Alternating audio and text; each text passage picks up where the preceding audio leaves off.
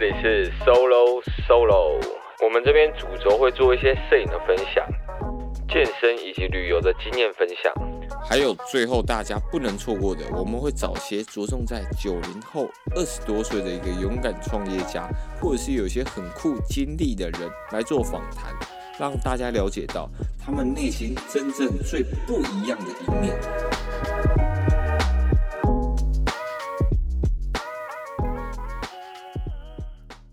有有有，早上哥，我是说丹哥，今天讲一个非常特别的一个东西，就是虚拟货币，很跳跃式的一个主题，我知道。但是我在这个疫情期间的时候，真的锁在家里，花了很多时间在看这种东西。那为什么会特别对虚拟货币特别着迷呢？那真的要从我之前的一个故事好好的说起。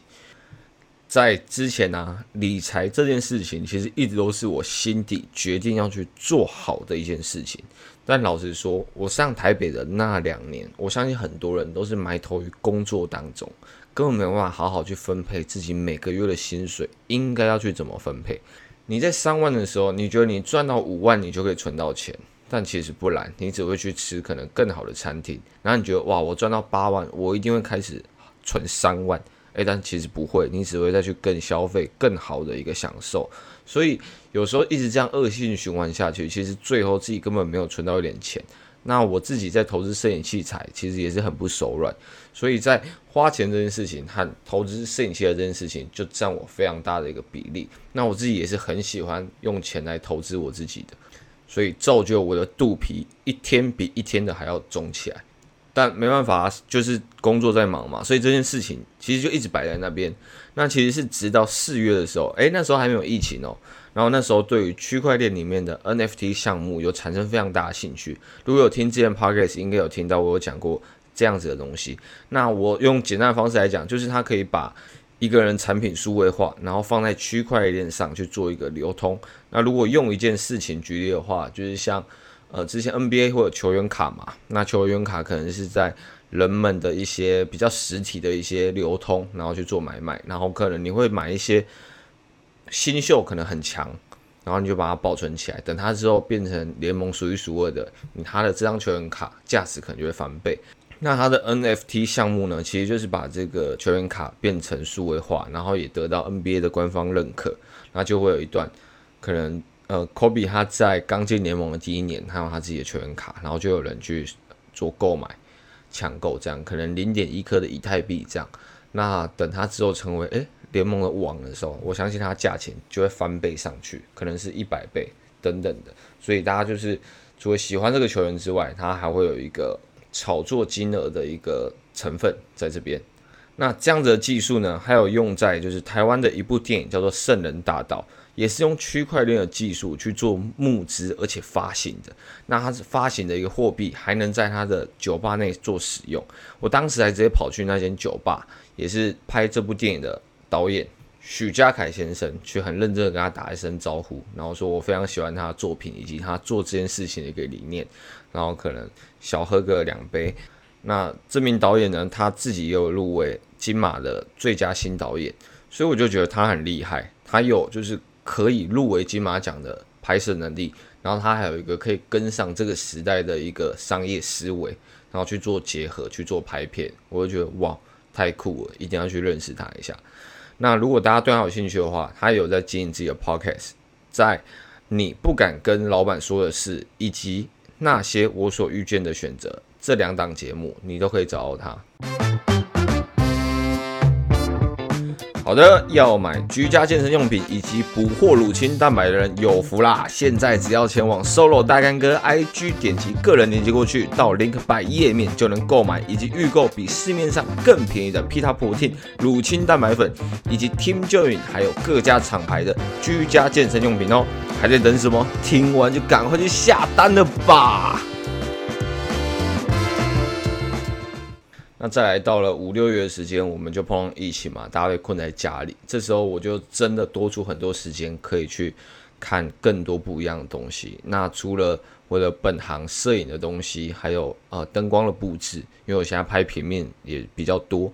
那看学完这些东西其实很有限，因为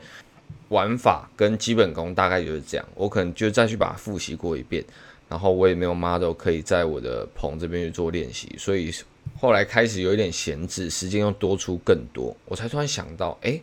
我现在二十六岁嘞，我现在应该好好去搞懂投资理财这件事情吧。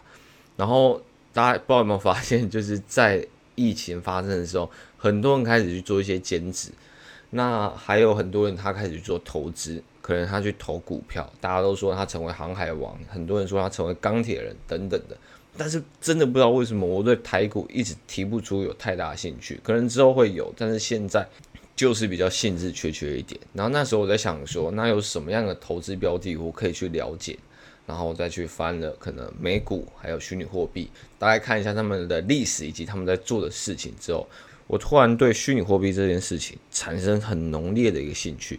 因为就觉得如果区块链这件事情是真的在未来会被应用在现实生活中的。那运用区块链技术打造的虚拟货币，不就也会一起跟着水涨船高吗？那再去看更多的数据，就发现说，诶，虚拟货币现在这个东西的诞生，其实也才十几年，跟其他那些美元啊、法币等等上百年的历史来比，真的都好像是一个新生儿一样。然后以市值来讲的话，虚拟货币的全球总市值，可能现在也才二十兆台币。但是你看，全球的股市流通的一个资金，可能有到两三千兆的一个台币，所以不管是比例还是它的年份来讲，它都应该还要有一个成长空间才对。那这当然是我自己的判断，以及我自己后来查完资料选择要相信的事情。那大家听一听，我觉得就是参考。然后真的对投资理财有兴趣，我真的很建议就是大家把。所有的金融工具都去了解摸一遍，趁现在有时间的时候，我觉得会更有方向的去选择你想要去深入研究的一个投资项目。OK，好，那我今天这边的话，我会讲说虚拟货币的一些基本的购买流程，然后还有它的一些玩法，然后还有它最重要最重要就是它风险的问题，我有列出几个给大家，然后最后还有一些好的投资习惯让大家参考参考。希望大家听完这节 Podcast 不是赚大钱。而是先不要赔钱。好，那虚拟货币最一开始大家最常问的问题就是说，诶，那我要怎么买股票？可能你要开一个账户嘛。那虚拟货币的话呢，你就要去它的交易所去做购买。那它这些交易所都是在网络上的。那交易所又有分，呃，台湾的交易所以及国际的一个交易所。那台湾的交易所好处就是你可以用台币。存进去，然后把台币转换成里面的美元稳定币 USDT。那如果你决定要投资哪一个币的话，那你可以用这个 USDT 再去把它转换成你想要购买的那一个币种。那 USDT 它跟美金现在几乎是一比一的状态，所以你就等于是买一个跟美金联动的一个稳定币在里面去做一个使用。那台湾交易所的话，我自己是用 Max M A X，大家可以去搜寻，然后它里面就是可以去用台币存进去去做购买。那国际的话呢，就是有，呃，我讲我比较常用的啊，就三个币安、派网以及还有一个 BitGet。那这三个的话都有其实不同的玩法。那币安的话是现在全世界最大的一个交易所。那它里面有我刚刚提到的 NFT 项目的一个买卖，那为什么会首推这个呢？就是因为它就是全世界最大的嘛，所以如果它连它都倒的话，那基本上全世界的交易所应该都都所剩无几，都炸掉。那派网的话就是另外一个交易所，那它里面比较特别的就是它有很多不同种的玩法，可能里面就像是有网格交易机器人，可能或者是极限套利，听起来很复杂，但是我简单来讲。网格交易的话，就是假如，呃，你觉得有一个东西，它的价格，这个币的价格在五百块，那你觉得它好像一直在五百块的一个浮动，所以你就会设一个区间，可能你会设三百块到七百块，那这区间只要价格越靠近三百，它就会分批帮你买进，然后价格越靠近七百涨上去的话，它就会帮你分批卖出，就是一个这样子一个简单的，几乎快要是无脑投资的一个。它里面的内建的机器人可以去做使用。那第三个 Big Get 的交易所，它里面有一个我觉得比较酷的一个系统，它就是有一个跟单系统。就是呢，我自己觉得我不是一个分析趋势啊，或者是 K 线的一个人才，所以我就会去看那些很厉害的交易员，他们会怎么样去做投资，然后就想说，我如果可以跟着他投资的话，那这样子就很好，省掉我很多事情嘛，对不对？有要让我给他抽趴，我都没关系啊。那这样的话，在台股很多人就会有诈骗出现，就是可能代操，然后你可能就是给他一笔十万块，他去帮你做投资。但是在这个交易所的话呢，我可以选择我要跟 A 交易员，然后去做跟他单的一个动作。只要他下单之后，我自己我钱还是存在我这边，但是我自己也会跟着他一起下单。然后我的金额，我的可能杠杆倍数，我自己都可以去把它设置。我可能只有五倍、十倍，就是不要太多，或者是我下的金额可能就只有五十美金，或者是十块美金等等，我都可以自己去衡量。但简单来讲，就是我可以呃无脑跟着他，我只要去判断这个交易员收益是我可以接受的，那就 OK。对，所以你会发现虚拟货币其实有很多种投资的方式，你可以直接买一颗币种回来放在你自己的钱包里面，然后就等它涨再去把它卖掉。那你也可以去用我刚刚说的那些有的没有的机器人以及跟单服务去做一些不同的玩法。但简单来讲，你可以去用股票的概念去想说你怎么去买卖这种东西的。好，那如果你在虚拟货币市场里面赚钱的话，你要怎么再拿到这个新台币？其实如果你有 Max 交易所的话，那你就可以照着我的这个步骤走回去，就是再把钱转回去 Max 交易所，然后就可以从那边直接转换成新台币，然后再把它领出来了，非常的简单。那我相信大家如果有听过虚拟货币，可能都会听过一些。很很可怕的一些它的问题啊，或者它的一些风险。那我自己也是认为，任何的一个投资最重要、最重要不是要去了解它可以赚多少钱，而是它的风险有多大。那我自己这边有列出我呃研究这一阵子，自己玩了这一阵子，我觉得最大的四个风险，然后给大家参考参考。第一个呢，就是它的监管问题。你看最近这一阵子，中国不断的一直在打压加密货币，尤其是。在他们中国本土在挖矿的那一群人，然后还有下令要求当地的主要银行以及支付公司不准和加密的货币公司展开业务往来。那上周呢，英国就是开始禁止币安在他们当地从事任何一些受监管的一些活动。所以你要知道，一个新的这样子跳跃式的金融工具出现，对于各国来讲，他们其实都还没有一个定定的。应变措施跟他相处，所以他们可能一开始都会用一些比较强烈的手段去跟他去做一个抗衡，然后去做一个管制，然后最后再慢慢的可能放宽法令，然后再取得一个比较好的平衡。那目前台湾的话是还没有这个监管问题存在，但是毕竟这是全球的，所以还是会有这样子的一个问题发生。啊，第二个也是比较我们会接触到，就是它的波动性，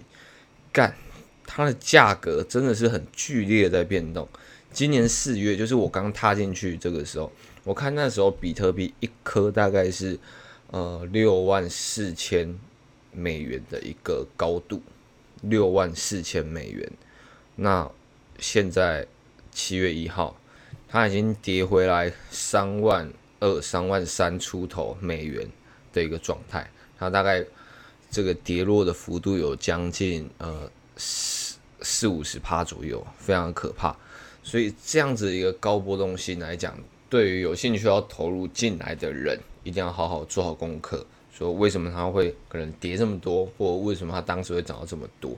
那我简单跟大家讲一下，那个时候中国打压，造成中国人民大量恐慌出售，也是一个问题，也是一个原因，但绝对不是唯一的原因。那有很多面可以去检讨，但是我我们这里就不针对这件事情去做讨论，但就只是要让大家知道，在这一个波动性极高的一个产业里面，真的大家要好好的去评估自己要选择的一个币种，尽量去选一些比较主流一点的，不要去选那种新刚出现的一个币，也就是我下一个要说的迷因币的一个骗局。为什么是叫迷因币？我相信大家可能都有听过一个叫狗狗币的东西，那这狗狗币。它本身就是一个笑话。创办狗狗币的这个人，他就认为说，哇，现在看到那种虚拟货币整个膨胀成这样，完全就是一个泡沫，就是一个经济泡沫的一个一个形态啊。所以他为了要嘲笑这件事情，他就创了一个狗狗币，然后这狗狗币每年它会一直加开，就是它会一直去增生狗狗币，所以它会一直通膨。那比特币的一个精神，它就是它就只有两千多万颗，它卖完它就没有了。但是狗狗币就是有点是反其道而行，然后就是在笑大家去做这件事情，就是反讽啦。但是 Elon Musk 就说哦，他有在投资狗狗币，然后他很喜欢怎么样，然后汪汪汪，诶，这次狗狗币就算暴涨一波，然后很多人一直想要把它推到可能一颗狗狗币到一美元的状态。就是哇，很多这种东西，但是只要呃，他可能有马斯克讲什么，或者是不讲什么，然后可能狗币又暴跌，造成大家可能都是嗯三十到六十趴的波动在那边剧烈的波动，那这时候就很可怕。那你就会看有很多什么很奇奇怪怪的动物币，什么兔子币、猴子币。对，很多奇奇怪怪的币就出现，那就会看到很多想要这种短期炒短线投机的投资人就会去投资，然后可能没有起来，然后甚至还跌下去，然后他就资产归零等等的，都是在这一个产业可以看到。所以我就觉得大家还是尽量玩一些比较主流币，然后如果这个币种推出的时候可以的话，去了解一下它出来的用途是要使用在哪里。它不是一个随便做出来一个一个币种，你就要去相信它。它做出这样子的一个货币，它一定是想要运用在区块链的某一块技术上嘛？那这块技术上是不是大家业界所公认的可以做到的事情？虽然我知道我们绝对没有办法去分辨说这个东西到底好不好，但是我们可以去看比较多一点资料，去了解说，诶，这个新币出来，它到底是不是值得投资投入的？那最简单的方式就是我刚刚说的。买那些比较主流一点的比特、以太，还有可能 B M B 等等，这些都是前三大的一个币种。那最后一个呢，就是诈骗的一个出现。嗯，有一些诈骗真的是 我觉得蛮愚蠢的。我觉得一个新的东西出来，一开始一定都是会被这种很负面的东西给笼罩。就像大家记不记得我们小时候那时候，我们说我们要去网咖，我们要上网，我们要。登录网络的时候，感觉那个地方好像就是很多色情网站，或者是很多病毒的一个地方。就是家长不会很希望听到小孩子说他要去跟朋友去上网，就感觉上去会去做一些很多不好的事情等等，就往暗网那边在想。但其实这件事情到后面都已经非常的普及，而且非常的大家都是很理所当然的。那某个角度来讲，我觉得虚拟货币它现在其实也是经历在这样子的一个阶段。你就会看到，为什么那些被骗的人，他们可能都会去登录一些假的网站，明明就是我刚刚说的那些币安派网，都是那么大、那么正派的一个交易所，但是偏偏就是会有人在交友软体里面，然后看到。一个人对他说：“诶，那你最近要不要投资虚拟货币？是未来的趋势哦。那你只要点我这个网站里面去做投资，怎样怎样怎样。然后他就真的去投资，然后投资之后，那个网站一点开一看，一看就知道很假，做的很阳春。但是他就投钱进去，然后后来钱也拿不回来，就是会有这种很多很蠢的一个诈骗。然后还有一些收钱代操，诶，你嫌麻烦，就是投钱进来，懒得去学，懒得去。”上网爬文说，诶，那些交易所怎么去投钱进去？不然你干脆，呃，你你给我三万，我帮你去买币嘛。那很多人就因为这样也被骗了。就这真的不只是在虚拟货币，我觉得各各种类型的东西都会因为这样子而被骗。那还有另外一个比较特别的是，一些未上市货币的一些诈骗问题。那这个呢，就会很像是大家都想要等到下一颗的一个。比特币嘛，哇，一万倍的涨幅，就是我现在买可能只要一块台币，但是它之后可能会涨到一千块台币，大家就是会有这种超级强大的一个投机心态嘛，所以看到谁谁谁说，诶，那个下个礼拜好像有一个新的货币要上线哦，然后他们说怎样怎样很好很好，你要不要赶快投资？赶快赶快揪人大家一起来买，然后可能花个好几万块去买，然后它一上市一出来。看它的用途根本就是用不到啊，然后大家对它根本不抱持希望，根本没有人想要去理这个币，或者是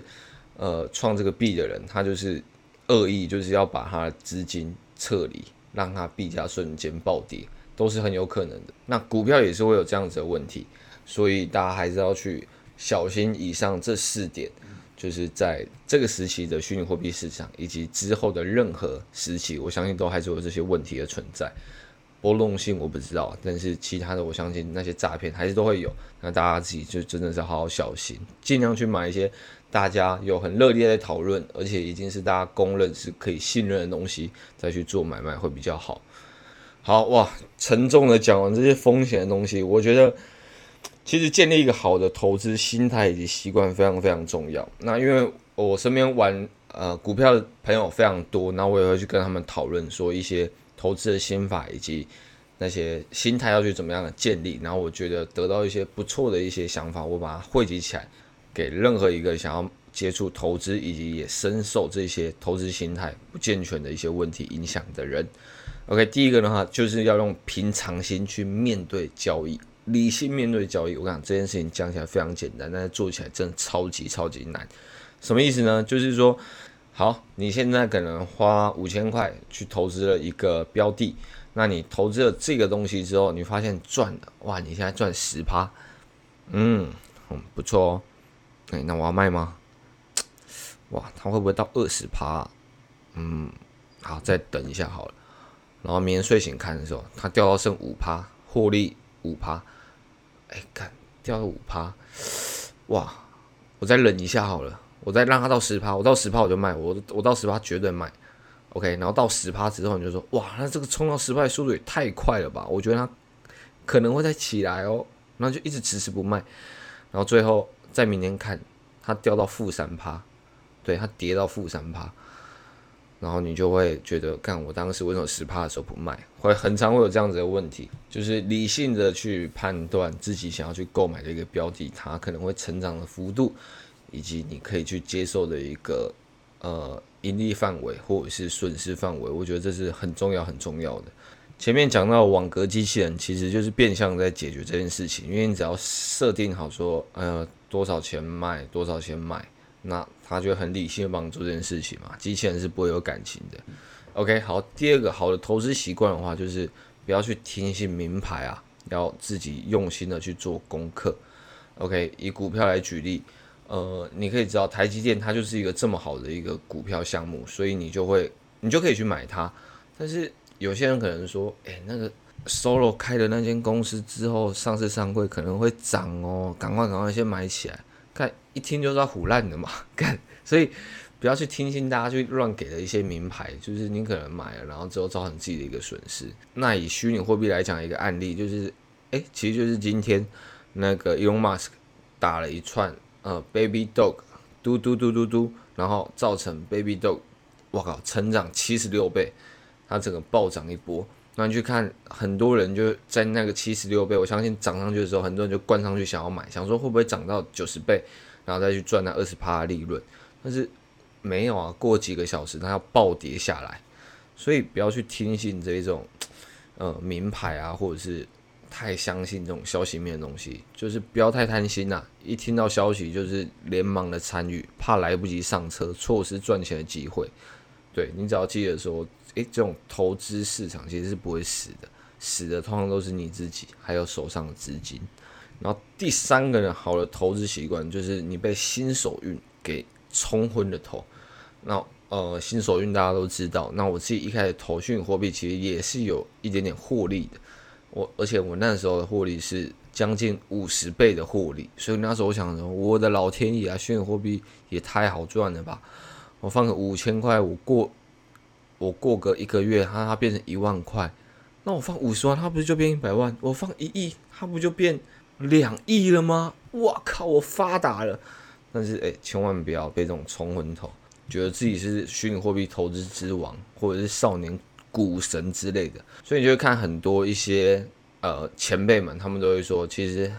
他们觉得我们这种新手菜鸟进去这种投资市场的时候，尽量一开始先赔一点点钱会是好事情，不要一开始都一直赚一直赚一直赚，然后等到你那时候都已经是在操操弄呃几十万的一个资金的时候，你再突然一个大赔，对不对？血本无亏，所以尽量一开始的话，你就一直处处碰壁，处处碰壁，然后可能都几百块、几千块在赔，但是你就会知道有很多东西是不要去碰，以不适合你自己的。然后希望大家之后都是可以前面小小赔钱，然后去换取之后不会一个赔非常大，让你无法翻身的一个经验。OK，好，那第四点的话呢，就是你要去建立停损啊。建立停损这件事情听起来好像也是很简单。但是它的概念是怎么样呢？就是好，你现在买了这个东西，你买在一百块，你觉得它会涨到一百二十块，但是你一买下去，哇靠，它就跟你作对，直接掉到九十五块，掉到九十块，掉到八十块，这时候你要卖吗？还是你要等它赔回来？那很多人就是想要等它赔回来的时候，然后在明天睡觉起来，它可能跌到五十块，再睡一觉又跌到四十块，直接赔了可能六十，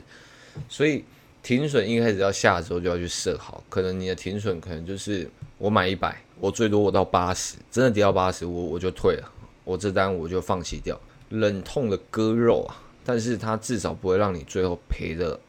赔到你变成一无是处，所以大家记住，最可怕的不是赔钱，最可怕的是你真的是赔到谷底，所以建立停损这件事情是非常非常重要的，OK。最后一个就是稳定的一个操作心态。这个稳定的操作心态就是怎么样呢？嗯，你投钱进去了嘛？其实我自己前阵子也是有这样子啊，然后也是被朋友讲了一下，觉得自己这样子才太愚蠢了，所以就有了这样子的观念。那你钱在投资市场里面，你会觉得说，哇，那我希望可以赚到钱，我希望不要赔钱，然后你的心态就开始不稳定，患得患失的，一下子随着那个呃货币。高涨哇，欣喜若狂，因为超爽，一下看到哎开始亏钱了哇，很难过，甚至睡不着觉。这种心情影响不只是你的投资，连你的生活都会受到影响。这样子就非常非常不好了。所以大家尽量不是尽量，就是呃切记用闲钱来去做投资。你储蓄，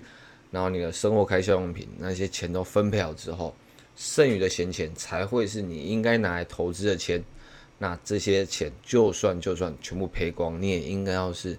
会痛，但是至少不会影响到你的生活。那如果会影响到你的生活的话，哦，那你投资的金额可能真的太大了。OK，好，就是以上这五点就是我在这段时间学到的一个比较重要的投资心态。好，讲完那么多，突然变成一个在讲金融的，但其实我只是想分享我在疫情期间学到一点什么样的东西。那我知道听 Pocket 频道的人，蛮多人应该年纪都跟我差不多，甚至还比我大一点点。那有在投资的很好，非常棒。那还没有投资的话，那大家可以去选择自己想要用怎么样的方式去做投资，然后趁这一段时间，哎啊，就是没事做啊，回家的时候就可以每一个金融工具你都摸过一遍嘛。你怎么可能现在钱全部都存银行，然后再让它里面跑那些利息？根本没有利息可言，对，所以大家还是要去早晚都要了解的。希望大家都可以找到适合自己的金融工具。那如果有任何我以上刚讲的有问题想问我的，都可以在 IG 私讯我，我知道我就尽量回答你。OK，那这支音频就大概先到这边。那大家如果有想要听什么样的主题以及内容的话，都欢迎来我的 IG 私讯我，然后来告诉我说你想听到什么。哎，但当然还是希望跟健身、摄影以及访问的类型有关啊。那这集的话，就是统整一下最近学到一些有用的一些知识以及心态，给大家分享分享。好，就大概先到这边，晚安各位，拜。如果喜欢这集的分享，都欢迎到 Apple Podcast 上帮我们留言以及五颗星评价。你的一个留言是我们无偿做分享的一大动力，也希望能在你漫长道路上陪你一起 solo 了一段爽。